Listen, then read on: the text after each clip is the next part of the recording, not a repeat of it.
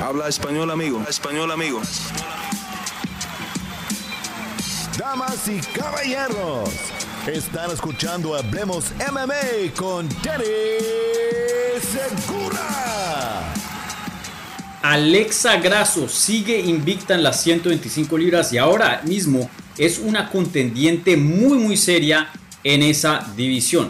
¿Qué tal a todos? Mi nombre es Dani Segura, yo soy periodista para MMA Junkie y el host aquí en Hablemos MMA. Y en este video vamos a analizar los resultados de UFC Vegas 62.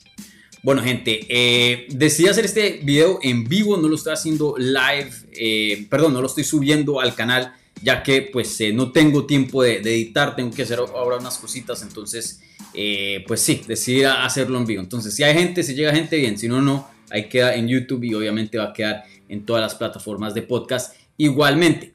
Bueno, entonces, eh, hablemos, hablemos de esta cartelera que se dio a cabo eh, el sábado en la noche en el UFC Apex en Las Vegas, Nevada, una cartelera que, pues, para serles honestos, no tenía así mucha, mucha sustancia fuera del evento estelar, fuera del evento coestelar, ¿no?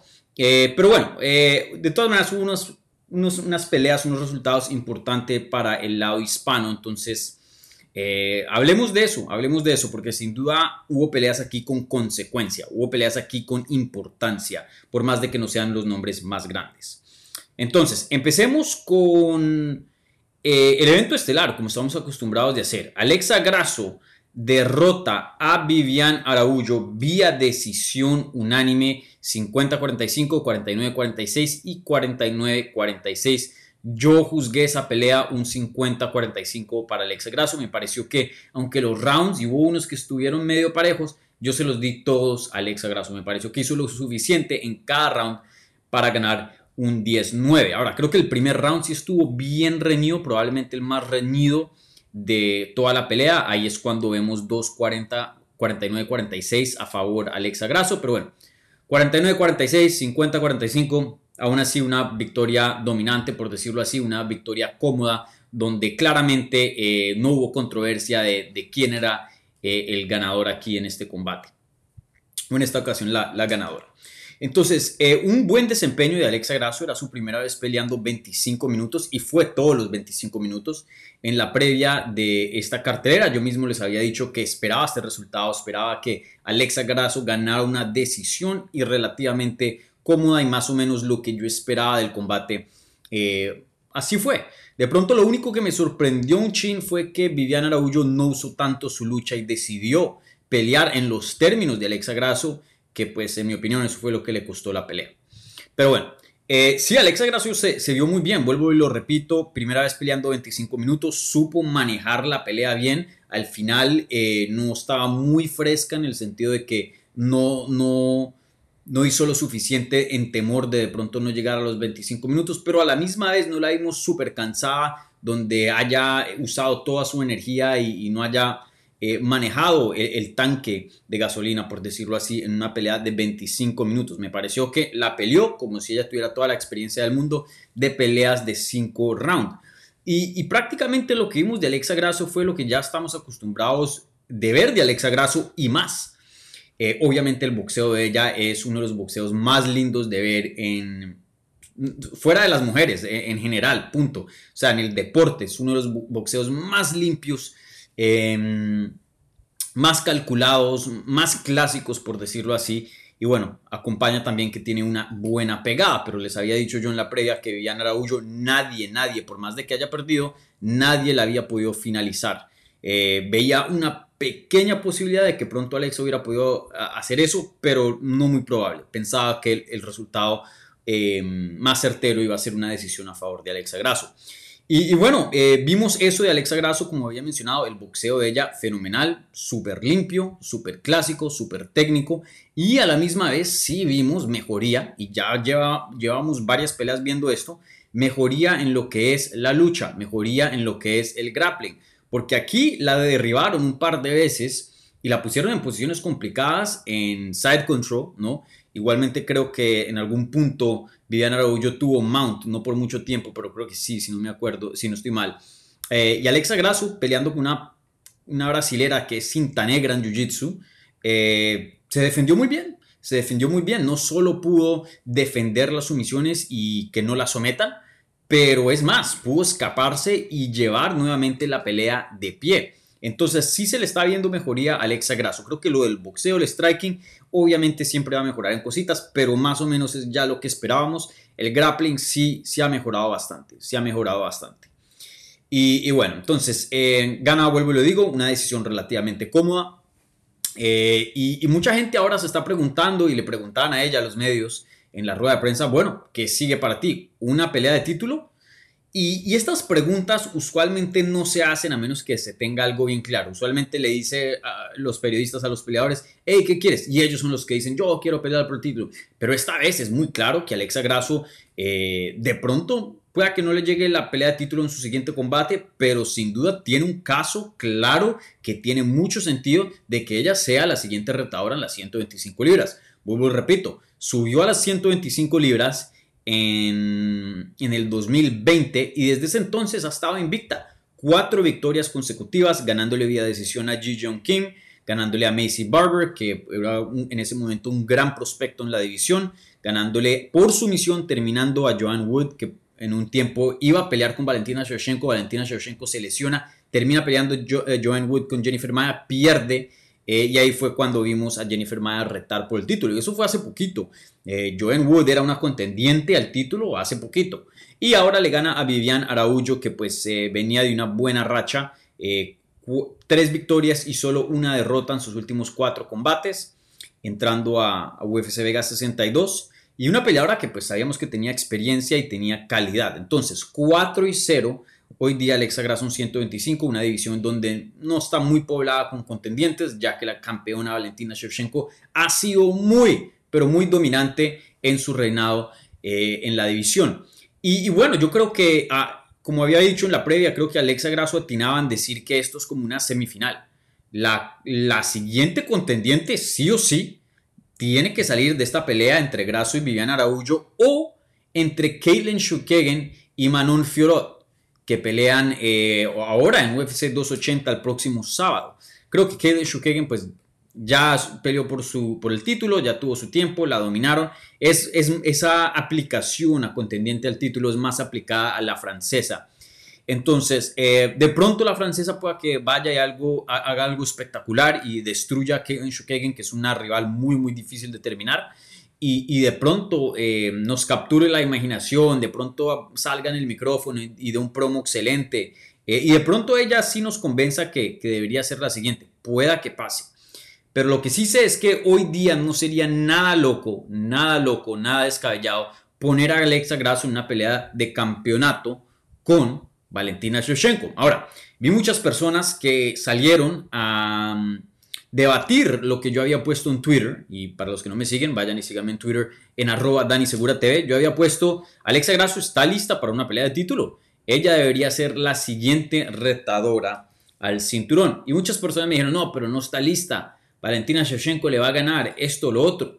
Pero la verdad, y yo, yo respondí nuevamente, como en defensa, y eh, obviamente en, una discusión en sana, y yo puse, pero ¿quién está lista?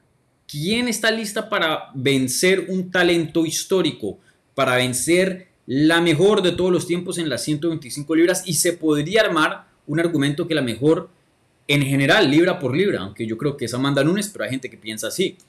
Y lo que yo había puesto es, Alexa Grasso tiene 29 años de edad, tiene 6 años dentro de UFC, ya casi 20 peleas como profesional. ¿Qué más necesitas? Ya 4 y 0. Claro, de pronto una victoria más, eh, sin duda, la, o sea, la pone eh, más legítima al título. Sí, claro, pero... O sea, ¿qué tanto va a cambiar una pelea? ¿Me entiendes? Una pelea de más.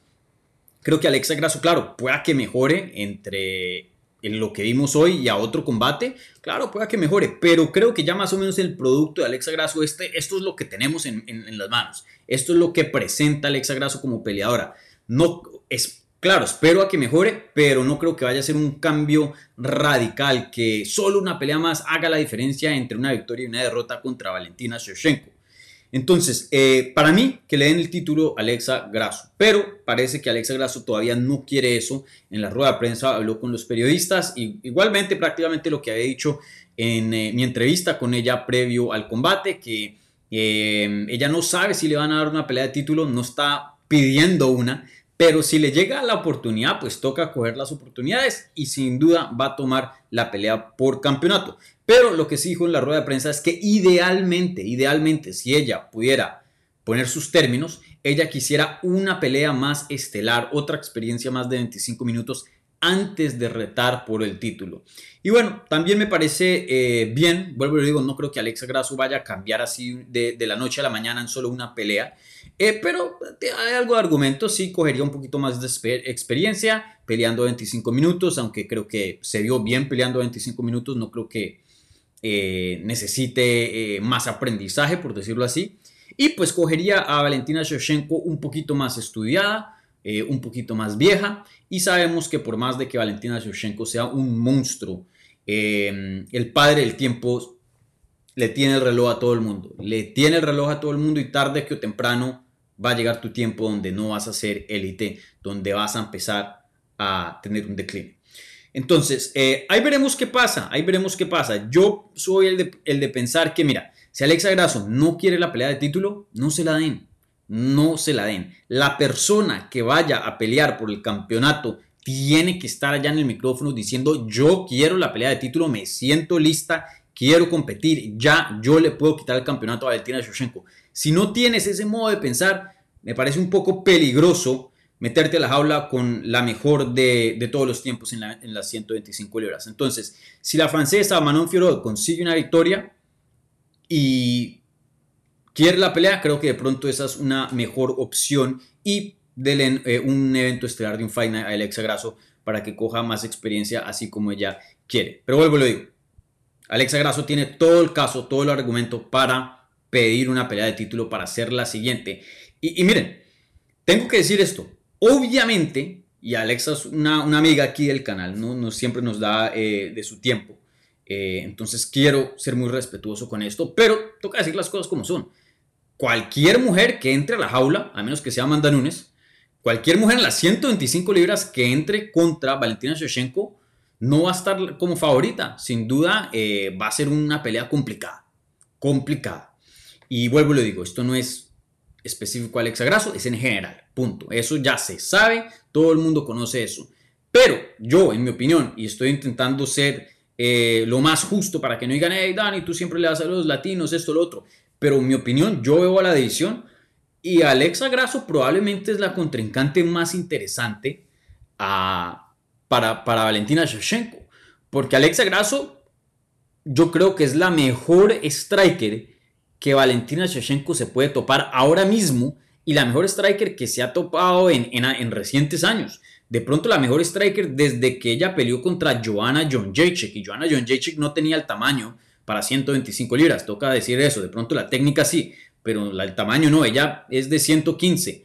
Entonces, eh, pero bueno, en cuanto a técnica, probablemente Alexa Grasso sería la mejor striker desde Joanna John Jacek. Y creo que eso es muy interesante y vemos mejoría en lo que es el suelo. Creo que si Valentina Shevchenko lleva la pelea al suelo, ella es un animal ahí, ahí yo creo que se le puede dificultar al Grasso.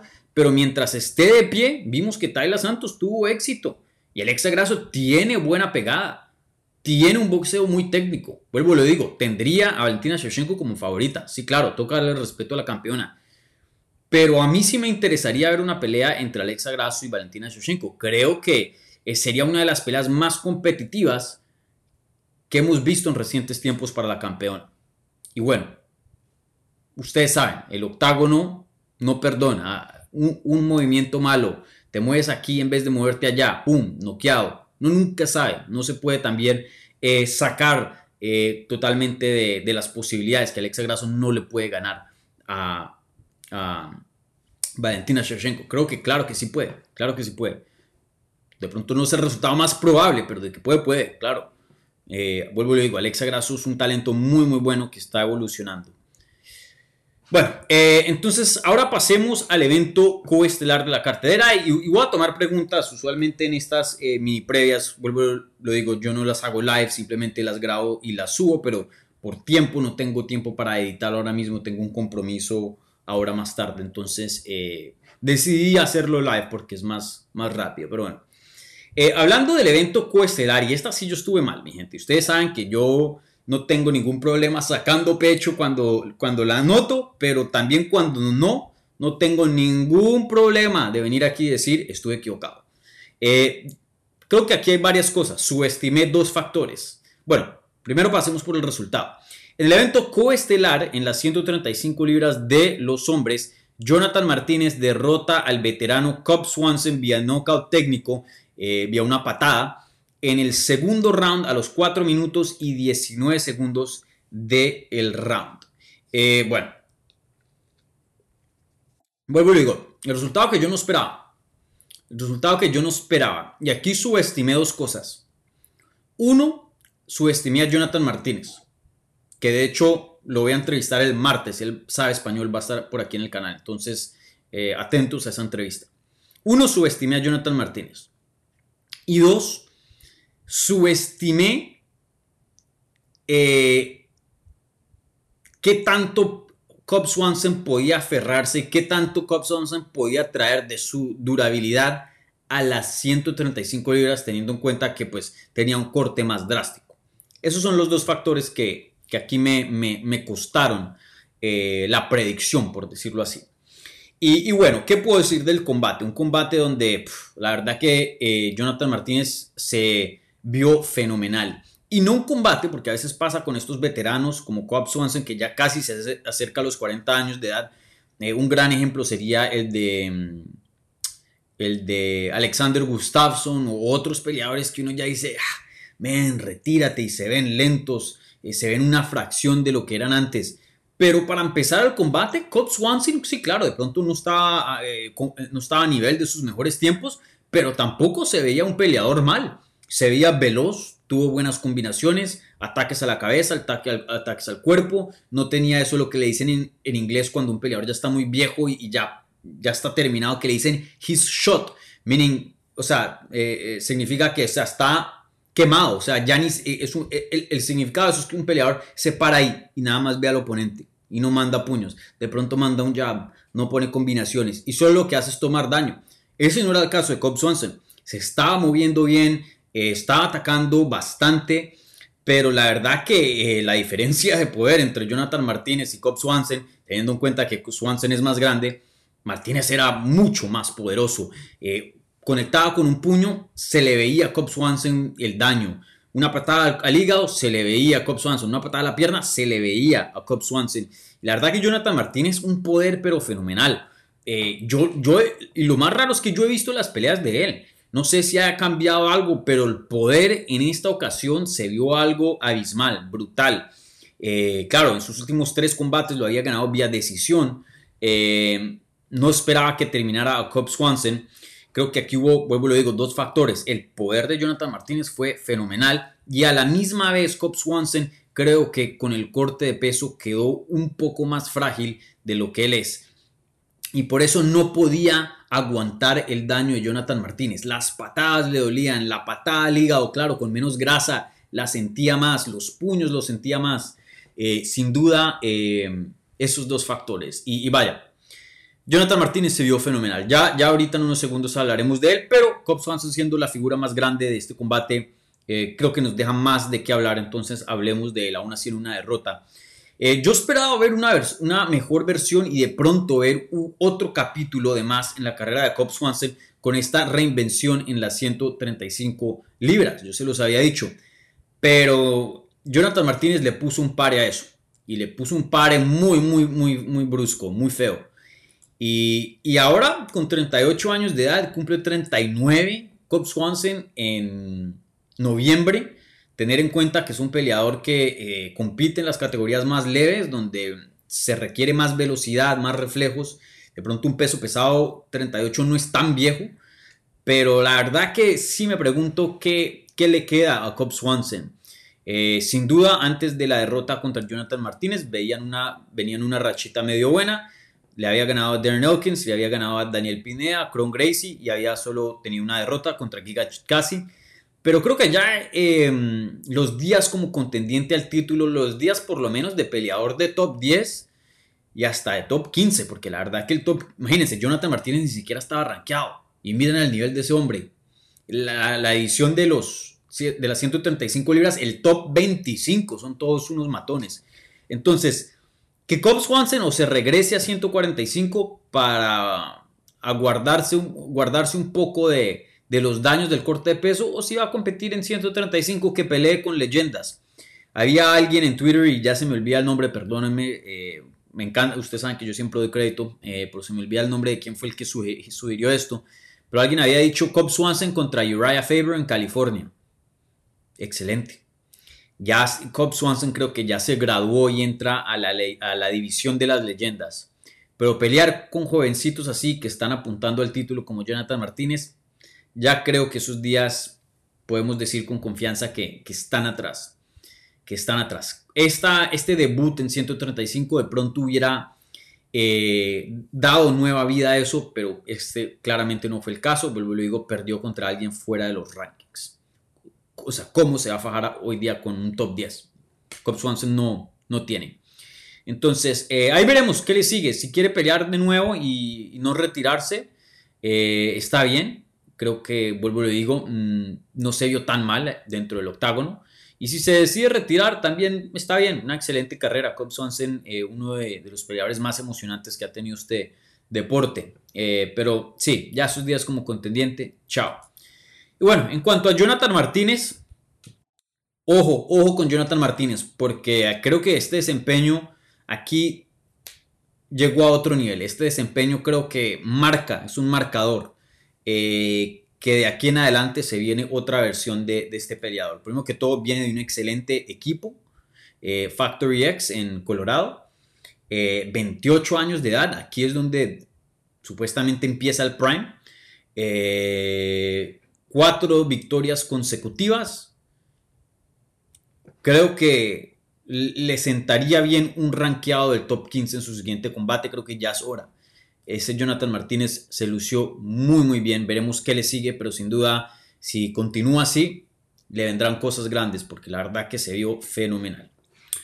Bueno, gente, eh, bueno, hablemos rápidamente de Piera Rodríguez contra Sam Hughes, ya que la tuvimos por acá y la entrevistamos.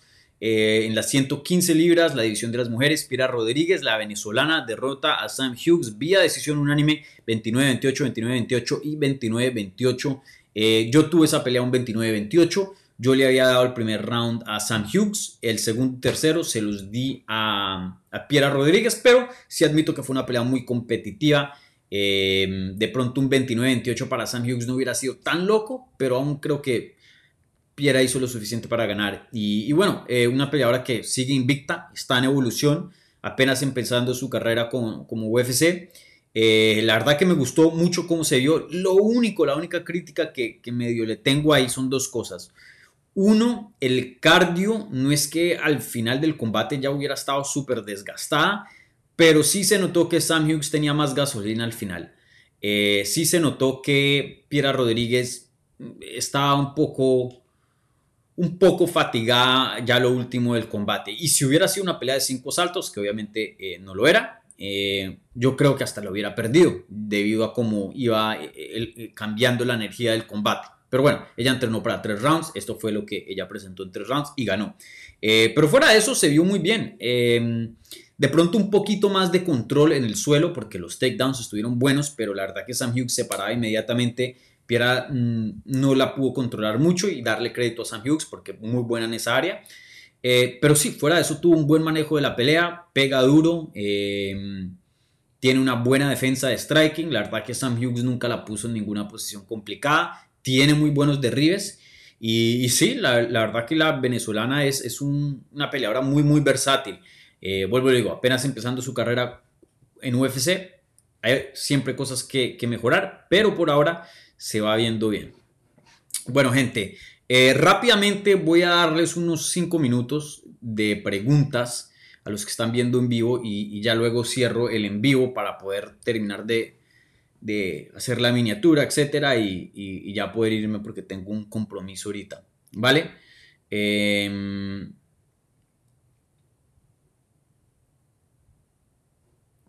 Francisco Vega dice, saludos Dani, considero que Alexa es una buena peleadora, sin duda, y si dices que no, no sabes lo que estás hablando, eh, con todo el respeto. Eh, pero aún le falta para ir contra Valentina, ¿qué opinas? Pues obvio, obvio. Eh, y, y, no es culpa de Alexa, es que Valentina literalmente es un talento histórico. En 10, 15 años, si ustedes siguen viendo este deporte, si el mundo sigue existiendo para, para ese entonces, Valentina Shevchenko se va a destacar como una de las mejores de todos los tiempos, sin duda sin duda alguna. Es como decir em, la gente que peleaba contra Javib, aún le falta para competir con Javib, pues a quién no. Pero eso no significa que el campeón no debe hacer su deber porque está en, otros niveles más, más, altos que los contendientes y, solo se defiende el cinturón cuando venga un, un contendiente que se intimide y que prometa cambio. Entonces, los upsets nunca existieran si, pensaríamos, si tuviéramos esa lógica. Entonces, eh, yo también creo que para darle una pelea eh, dura, eh, para ganarle a Valentina Shoshenko, por lo que se ve por ahora, de pronto a Alexa le falta un poco. pero ¿a quién no? ¿A quién no? Vuelvo y lo digo, Valentina es una peleadora fenomenal. Y vuelvo y lo digo, de los retos más interesantes, de los mejores retos que existen hoy día para Valentina, yo pienso que Alexa Grasso es el número uno. Y a la misma vez, ustedes saben que este deporte es muy loco. Miren lo que pasó con Lian Edwards y Camaro Usman. Alguien que mucha gente está diciendo que era el mejor de todos los tiempos en 170 libras. Muchas personas ya decían, ah, ah, en su siguiente pelea se va a subir a semipesado a 205 libras y va a pelear con el campeón. Y yo me reía. Pero eso es lo que decía la gente. ¿No? Y miren lo que pasó. Miren lo que hizo Lian Edwards. Miren lo que hizo Juliana Peña contra Amanda Nunes en su, en su primer combate. Uno nunca sabe, mi gente, y vuelvo lo digo, Alexa Grasso tiene uno de los mejores boxeos dentro de UFC y tiene una buena pegada. Yo le doy un chance mucho más grande a Alexa Grasso que otras contendientes en el pasado. Entonces, eh, esa es mi opinión.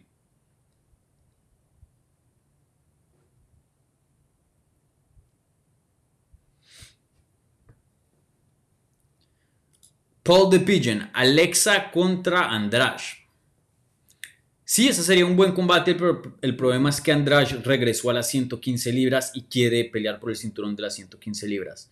Eh, entonces, nuevamente subir a 125 no tiene mucho sentido para, para Andrade y, para la división, teniendo en cuenta que no tiene interés de pelear nuevamente con Valentina, porque recuerden, Valentina le ganó a Andrade. Creo que ahí la jugada, déjenme ver los rankings. Creo que ahí la jugada sería... Mm,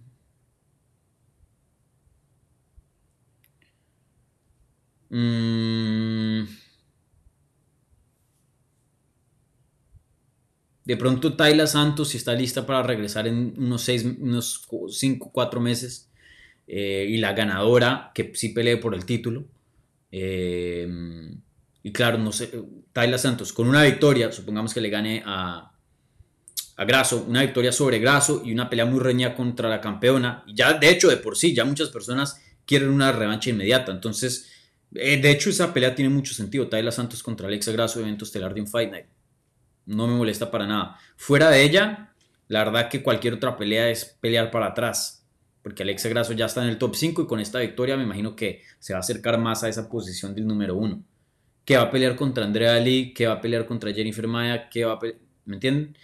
Eh, Alexa Grasso contra Tayla Santos, si no termina peleando por el cinturón, creo que tiene mucho sentido.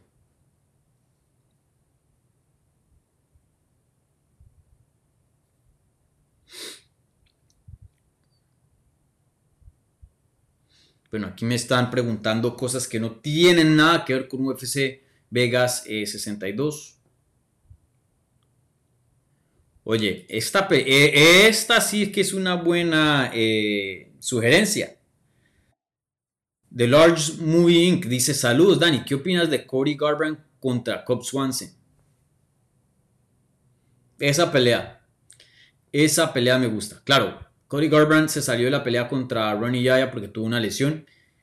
Anda muy, muy lesionado el Cody. Quién sabe qué tan grave sea, quién sabe cuánto tiempo eh, esté fuera. Pero creo que también Cobb Swanson, después de una finalización de ese tipo, se va a dar su tiempito también. Em, esa pelea tiene mucho sentido. Una pelea relativamente de rebote para Cody Garbrandt. Eh, pero a la misma vez no baja de nivel en cuanto al nombre, porque Cobb Swanson pues, es muy conocido. Y para Cobb Swanson, pues se está fajando con, con un, con un striker, con alguien que, que, le daría una pelea emocionante, una buena oportunidad para él poder también crecer su nombre. Eh, y, sin duda no, no, uno de los mejores del mundo hoy día. Cody Garbrandt ha tenido su decline, eh, obviamente eso es eh, innegable. Es muy buena sugerencia, ese matchmaking me gusta mucho. Bueno, gente, con eso cierro programa. aquí me están haciendo unas preguntas acerca de Graso, pero todo eso yo ya lo repasé ahorita al, al comienzo de, de la transmisión para la gente que no estuvo viendo en vivo. Entonces, un par de anuncios, un par de cosas. Primero que todo, si están viendo esto en vivo o en repetición, denle un like al video. Por favor, ayuda bastante. Eh, segundo, eh, se vienen varias entrevistas al canal. Eh, se viene una entrevista con Ignacio Bajamondes. Muchos de ustedes me preguntaron sobre Ignacio en el, miércoles, en el episodio 34 de Hablemos Live. Y yo dije que iba a contactar a Gimnasio y bueno, ahí hicimos una entrevista, ya está hechecita, va a publicar mañana. Estoy supuesto a hablar con Jonathan Martínez sobre su victoria sobre Cobb Swanson el martes y el lunes, no les, prometo, pero está en planes una entrevista con nada más y nada menos que Javier Méndez, eh, el coach de AKA, el coach de Habib, el coach de Islam Makachev, que va a pelear este fin de semana que viene en UFC 280. Entonces, eh, una entrevista con, con mucha, mucha, em, mucha, mucha relevancia, ¿no? Muy, muy importante. Entonces, estén ahí atentos para, para ese trío de entrevistas. Y, bueno, ahí veremos qué, otros regalitos les traemos aquí en el canal, ¿vale? Bueno, muchísimas gracias, gente, por ver este video. Cuídense, disfruten su domingo o lunes o lo que sea cuando estén escuchando este programa. y bueno, nos vemos pronto. Chao.